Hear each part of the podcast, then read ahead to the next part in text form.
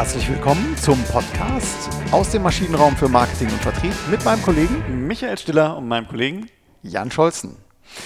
Bevor wir in das heutige Thema einsteigen, darf ich nochmal alle Hörerinnen und Hörer herzlich motivieren, äh, um uns äh, zu abonnieren, weiter zu empfehlen. Ähm, wir haben uns äh, neulich etwas gefreut, dass wir uns in einem Ranking ähm, wiedergefunden haben äh, bei Wirtschaftspodcasts. Das finden wir gut. Bitte ja, schreiben Sie uns auch weiter konstruktive Kritik an die E-Mail-Adressen michael at maschinenraum-podcast.de oder jan at maschinenraum-podcast.de www.vertriebssteuerung.de.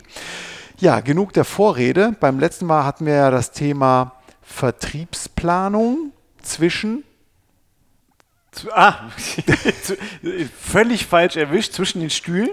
Nee. zwischen Vertriebsplanung zwischen Blindflug und Zahnfriedhöfen. Ja, du hörst mir nicht richtig zu, wenn ich hier anmoderiere, Michael. so, und diese Woche heißt es Vertriebssteuerung zwischen Roulette und Drill. Genau. Vertriebssteuerung zwischen Roulette und Drill, also zwischen zu starken Ansagen oder Micromanagement oder eben äh, Glücksspiel, Vertriebssteuerung. genau. Mal gucken, was rauskommt. Äh, Glücksvertriebsspiel. Genau, in der Literatur haben wir einiges gefunden, aber es ist äh, wenig zu finden, obwohl es uns eigentlich jeden Tag im Vertrieb, ähm, äh, wir uns mit dem Thema Vertriebssteuerung befassen. Ne? Ja, es ist, äh, also man findet sehr viel Verkopftes, aber wenig, mit dem man halt wirklich so, so einen richtigen Impact im, im, im echten Leben hat. Und ähm, es gibt halt ganz viele Einflussfaktoren, äh, die, die, man, die man da ganz schnell hat. Also wenn man, man, was geht einem Kopf rum, wenn man über Vertriebssteuerung redet? Na, sicherlich auch mal der, der, das Vertriebscontrolling, ist aber auch noch ein Teilbereich. Ich habe aber auch solche Dinge wie, wie äh, ja, welche Bonis äh, werden ausgezahlt wir haben es mal ein bisschen so unterteilt. Wir haben sicherlich äh, unsere Vertriebsplanung in einem Bereich, wo wir uns überlegen, wie können wir unsere Vertriebsziele erreichen. Auf der anderen Seite haben wir aber auch in der Vertriebssteuerung eine, eine planerische Komponente. Drin. Ganz genau. Also wir planen ja zum Beispiel ein entsprechendes Anreizsystem. Mhm. Ganz genau. Ähm, und was uns im Tagesgeschäft neben dieser planerischen kommt, also in der, die planerische Komponente, die äh, beschäftigt uns nicht im Tagesgeschäft, sondern vielleicht quartalsweise, genau. mindestens genau. jährlich, vielleicht auch quartalsweise. Und dann gibt es eben neben dieser planerischen Komponente sowas wie eine operative Komponente. Genau, da beschäftigen wir uns dann mit, mit Reportings in der Tat, mit, mit dem berühmten Vertriebscontrolling, aber auch mit der, mit der Kommunikation dieser, genau. dieser Reports und der Erkenntnisse, die sich daraus ergeben. Genau. Aber übernehmen wir doch den, einfach den Staffelstab vom letzten Mal. Also fangen wir mit den planerischen Komponenten äh, der Vertriebssteuerung an. Anreizsysteme, du hast es schon äh, gesagt. Also wie kann ich den Sales, den Vertriebsmitarbeiter motivieren, monetär motivieren in der Regel, um die Vertriebsziele zu erreichen?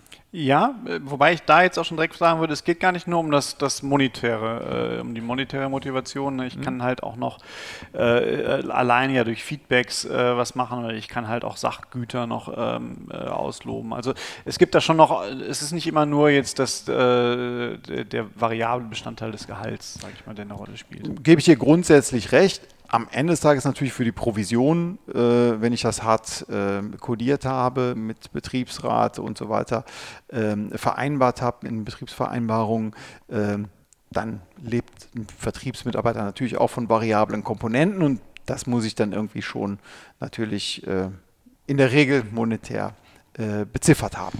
Das ist ja genau der Punkt. Äh, wir greifen jetzt, glaube ich, so, wir haben uns das eigentlich so als letzten Punkt äh, vorgenommen, aber dann, dann können wir ihn direkt aufnehmen.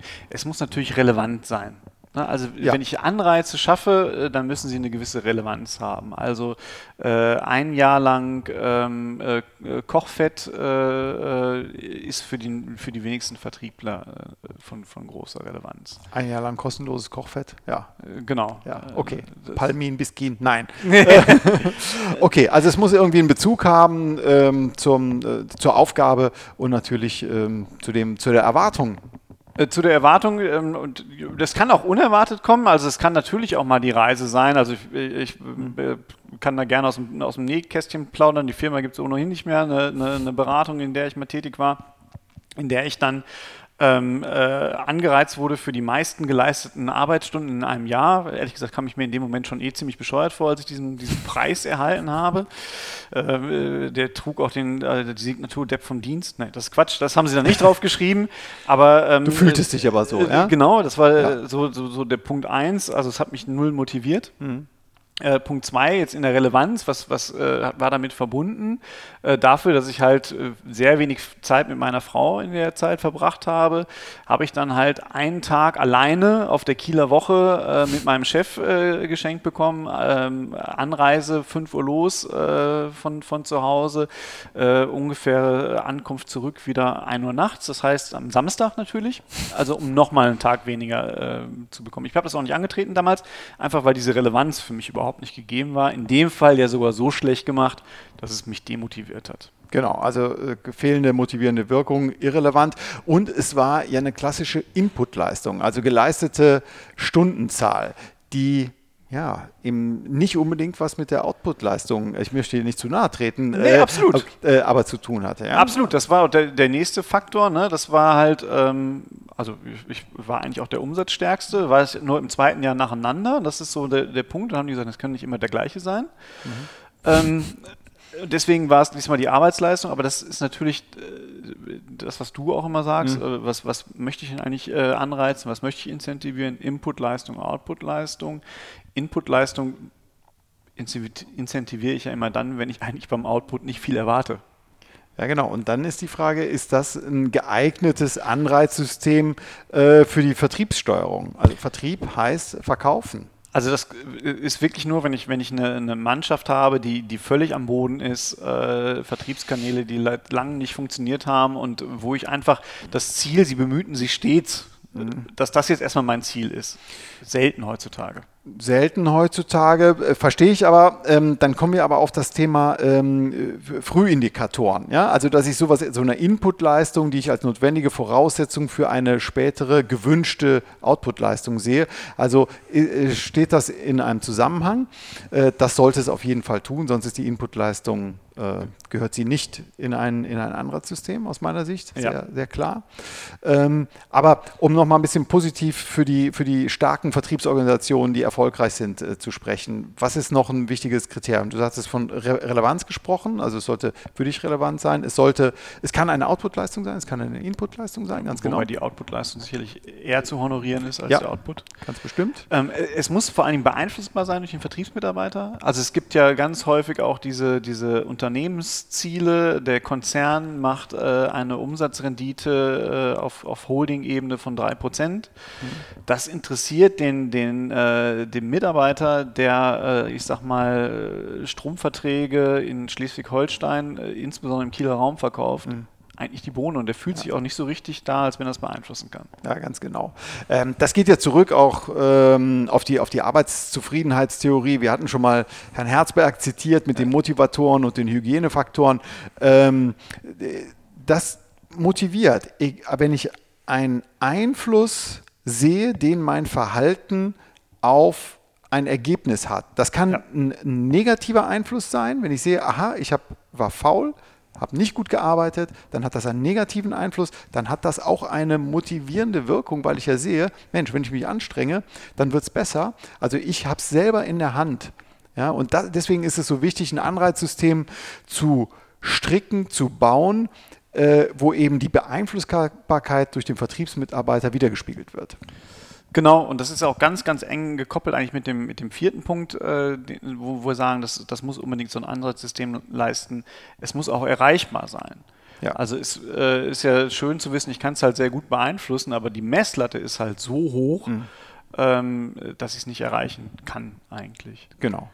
Und zeitgleich ist es aber auch genau das andere. Also wir, wir kennen ja so die, die klassischen Vertrieblersprüche, ne? ein, ein gutes Pferd springt nur so hoch, wie es muss. Mhm. Äh, auch da habe ich natürlich den, den Punkt, also äh, ich, ich kenne Vertriebsleute, die freuen sich, ich, äh, mein Gott, ich performe ja jedes Jahr über. Äh, und seit, seit zehn Jahren habe ich schon immer überdurchschnittliche Zielerreichung. Ähm, wo, wo meine Antwort dann ist immer, dann hat dein Chef aber einiges noch nicht verstanden. Genau, das ist dann mh, vielleicht auch nicht fair oder nicht transparent genug geplant. Ne? Transparenz hatten wir uns ja auch noch notiert als eine wichtig, ein wichtiges Kriterium. äh, was eine große Rolle spielt, um ein, ja, ein, ein Anreizsystem, äh, ein, ein gutes Anreizsystem zu installieren. Genau. Also definitiv muss, muss auch klar sein in der Transparenz, wann habe ich denn meine Ziele erreicht und wann nicht. Und das habe ich häufig und äh, ja auch, das ist vielleicht auch nochmal ein Teil äh, Einfachheit. Ne? Vielleicht geht das mit Transparenz einher, aber es muss halt auch einigermaßen einfach sein. Also ich kenne auch noch Zeiten äh, aus, aus der, äh, in, in, der Telekommunikation, wo halt ähm, Vertriebsmitarbeiter äh, Bonus-Matrizen äh, bekommen haben. Die waren so äh, acht Punkt Schrift äh, auf, auf DIN A4 gedruckt. Mhm. Ähm, und man hat dann immer nur einen Auszug für seinen Bereich gehabt. Und ehrlich gesagt, am Ende des Tages äh, äh, haben alle mit den Schultern gezuckt und haben gesagt, ich bin mal gespannt, was am Ende des Jahres rauskommt. Ganz genau. Und dann ist man, äh, obwohl man vielleicht in Richtung Drill wollte von der äh, Steuerung, genau. ist man beim Roulette gelandet. Ja, das stimmt. Weil es allen egal war. Ja, genau. genau. Es war ein Glücksspiel. Okay, gut. Also das wäre zum Thema Anreizsysteme so ähm, die wichtigsten Punkte, die zu entscheiden sind. Ähm, weiterer planerischer Aspekt ist natürlich noch die Steuerungsphilosophie. Ja, das ist so ein bisschen Twitter. Ne? Das, äh, die Steuerungsphilosophie ist natürlich so ein, so ein, Thema, was ich mir am Anfang mal überlege, wie möchte ich eigentlich reingehen in, in, äh, in meinen Vertrieb. Äh, ist aber auch ein Ding, was ich halt auch unterjährig und auch individuell variieren kann. Mhm. Ähm, was heißt das? Also es geht ja in Richtung Führung auch, ne? Steuerungsphilosophie, Führung, wie, wie, wie ist äh, mein, meine Herangehensweise, wenn es um das Thema Vertriebssteuerung geht? Aber ja, Genau, also ich, ich, ich kann ja ganz unterschiedlich führen. Also ich kann halt sehr stark auch in, in Wettbewerbsgedanken äh, führen. Also interner Wettbewerb, dass, Interner die, dass, Wettbewerb. Die, dass die Mitarbeiter oder die Einheiten gegeneinander genau. äh, im, im Wettbewerb ne, stehen. Ne, also typische, äh, der typische Sales Run, wie er mal gerne ausgelobt wird. Ich sehe ganz genau, welcher, äh, ich habe eine gewisse Zeit und äh, der beste Mitarbeiter bekommt einen besonderen Anreiz und es wird halt auch öffentlich ausgespielt. Mhm. Sowohl der Beste als auch der Schlechteste. Mhm. Ne, ich kann aber auch sagen, hm, nee, also äh, jeder für sich, Gott für uns alle, ne? Und wir, wir, wir versuchen jeden einzelnen Mitarbeiter individuell zu, zu, zu challengen und lassen ihn vielleicht auch gegen sich selbst mal antreten und sagen, im letzten Jahr hast du das geschafft, in, in diesem Jahr schaffst du das ich sag's den Kollegen nicht, ne, aber du bist halt irgendwie, bist du, bist, performst du schlechter als im letzten Jahr. Das ist sicherlich äh, nochmal so, so ein anderer Pool dagegen. Dazwischen gibt es eine ganze Bandbreite, eine ganze Latte von, von unterschiedlichen Philosophien, mhm. die ich fahren kann. Oder ich kann es natürlich auch vorgeben. Ne? Ich kann eine Arbeitsanweisung erstellen und sagen, du hast das und das zu tun, also als Input, äh, oder du hast das und das zu leisten. Oder ich gebe kompletten Freiraum, ähm, Autonomie äh, das Ziel ist definiert, du bist selbstbestimmt in dem, was du tust. Ja, das geht auch so ein bisschen dann, also äh, Mitbestimmung des Mitarbeiters, auch das kann ich mir überlegen, wie, ja. wie stark lasse ich ihn auch selbst seine, seine Philosophie äh, selektieren. Ähm, äh, möchte jemand halt äh, ständig gepusht werden, auch im Wettbewerb mit den anderen stehen oder habe ich da so, so eine Truppe von Leuten, die halt, äh, ist eher so die, die Kämpfernatur, die mit den Ellbogen durch die Gegend ziehen.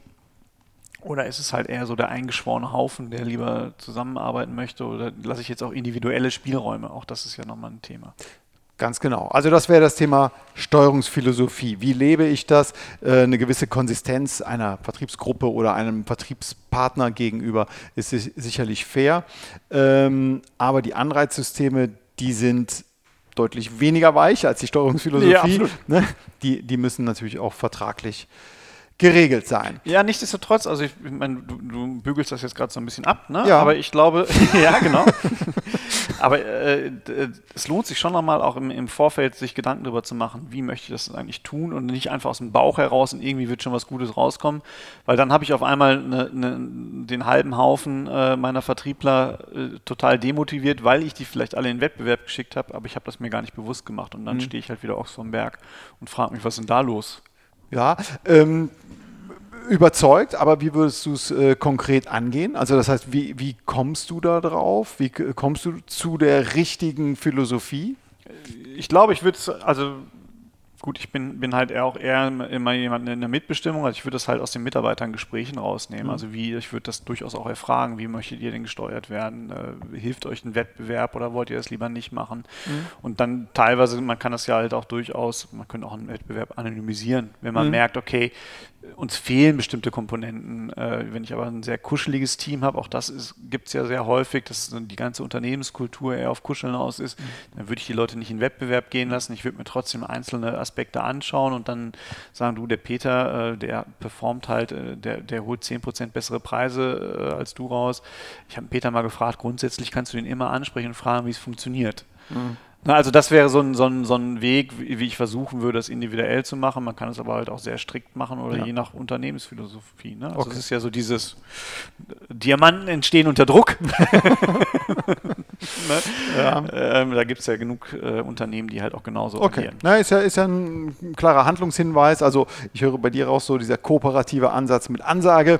Ähm, ja. ähm, aber zumindest dass du dir vorher Gedanken darüber gemacht hast, wie dein eigenes steuerphilosophisches äh, ja, genau. äh, Verhalten ankommt. Also welche, welche Wirkung wird das, wird das haben? Ja.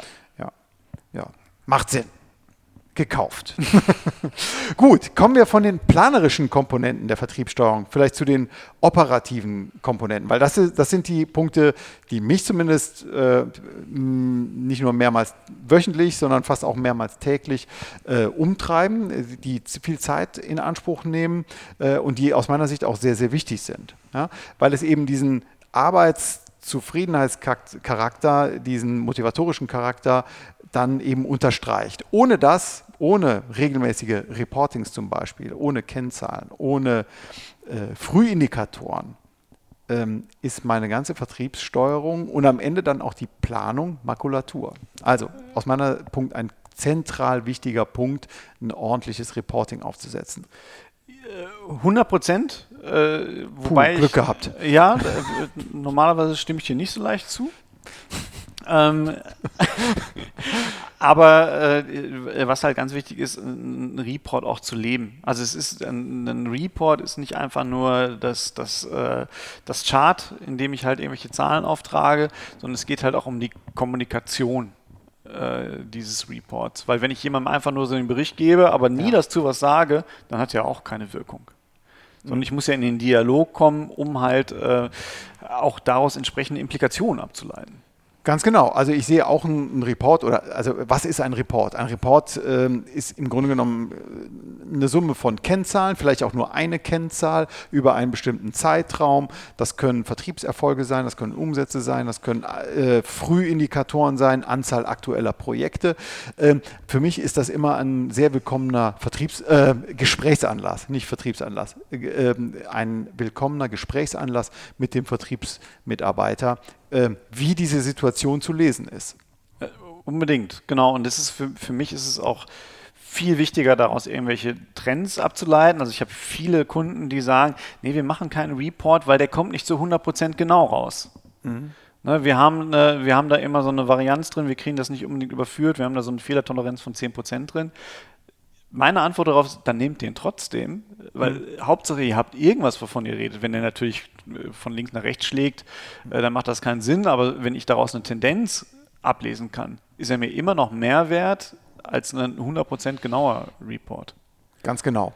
Ähm, ich habe auch eher denke ich, gute Erfahrungen damit gemacht, ähm, das nicht in diesen Drill kommen, verkommen zu lassen, aber eben auch nicht in Roulette, sondern schon äh, die Sache ernst zu nehmen. Und aus meiner Sicht ähm, komme ich zumindest das Feedback ähm, auch in, in alten Rollen noch, dass eben diese Offenheit, der offene Umgang mit harten Zahlen mhm. sehr gut ankommt. Ja?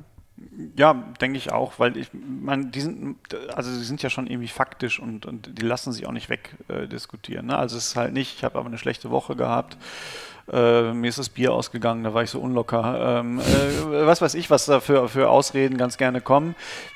Wenn ich den was weiß ich, was da Ausreden kommen, wenn ich den Report zur Verfügung habe, sind die Zahlen erstmal da und die sind auch nicht aus dem Weg zu räumen.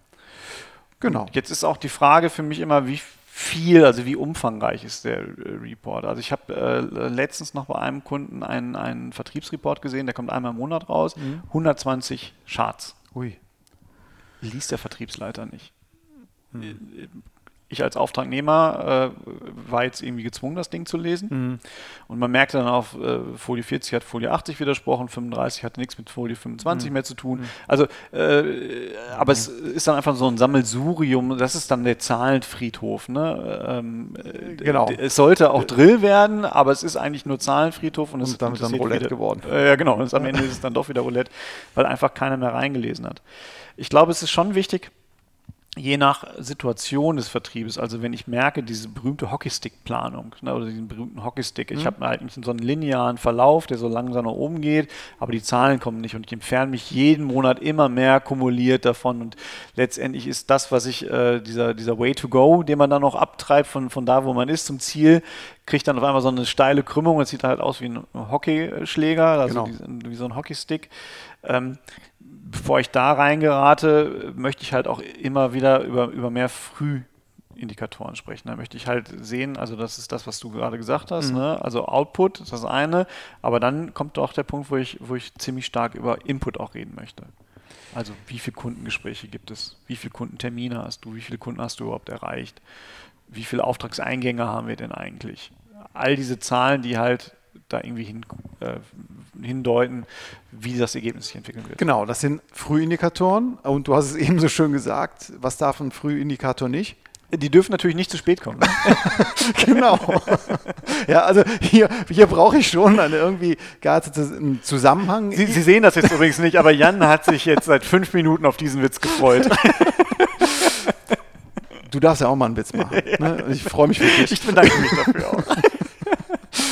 Ja, nein, aber diese, diese Ursäch dieser ursächliche Zusammenhang zwischen Frühindikator und dann eben ähm, Zielkriterium, was vielleicht auch noch, wo es einen Anreiz zu gibt, einen monetären, ähm, das ist aus meiner Sicht wirklich sehr, sehr wichtig.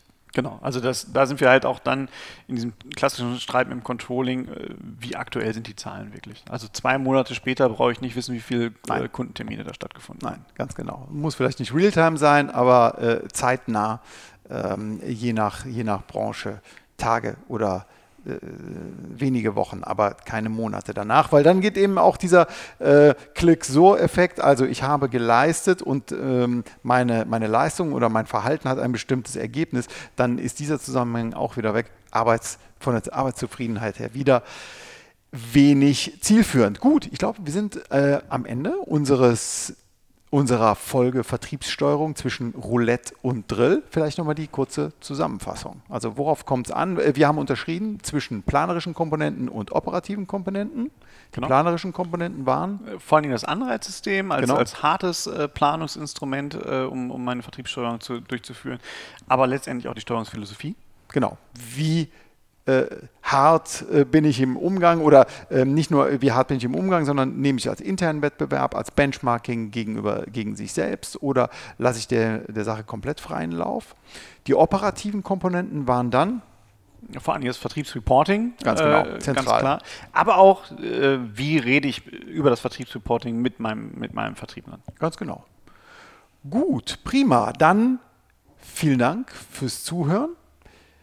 Ähm, wir gehen jetzt noch ein Bier trinken, das haben wir lange nicht mehr gemacht. Und wir haben auch schon lange nicht mehr über Bier gesprochen. Ja, wird langsam wieder Zeit. Wir lassen uns inspirieren heute Abend.